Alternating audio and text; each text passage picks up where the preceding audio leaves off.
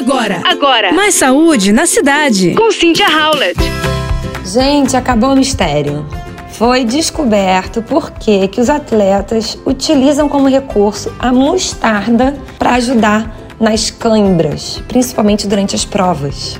De acordo com especialistas, o corpo usa ácido acético para produzir acetilcolina, que é um neurotransmissor produzido e liberado pelo tronco cerebral e certas áreas do sistema nervoso simpático, e que é essencial para evitar as contrações dos músculos das pernas. Aparentemente, esse é o motivo óbvio pelo qual a mostarda é eficaz no alívio das câimbras, pois ela contém ácido acético entre seus componentes. Um estudo publicado na revista Neurology and Neurodynamic revela que a mostarda amarela estimula os canais TRP, que são receptores de potencial transiente, sensores celulares que detectam mudanças no ambiente, respondendo à temperatura, ao toque, aos odores e sabores, à dor e outros estímulos na boca. E eles suspeitaram que dessa forma a mostarda ela reverte as câimbras musculares. Se a ação se deve à mostarda, ao vinagre ou ao cúrcuma, que dá cor amarela ao condimento,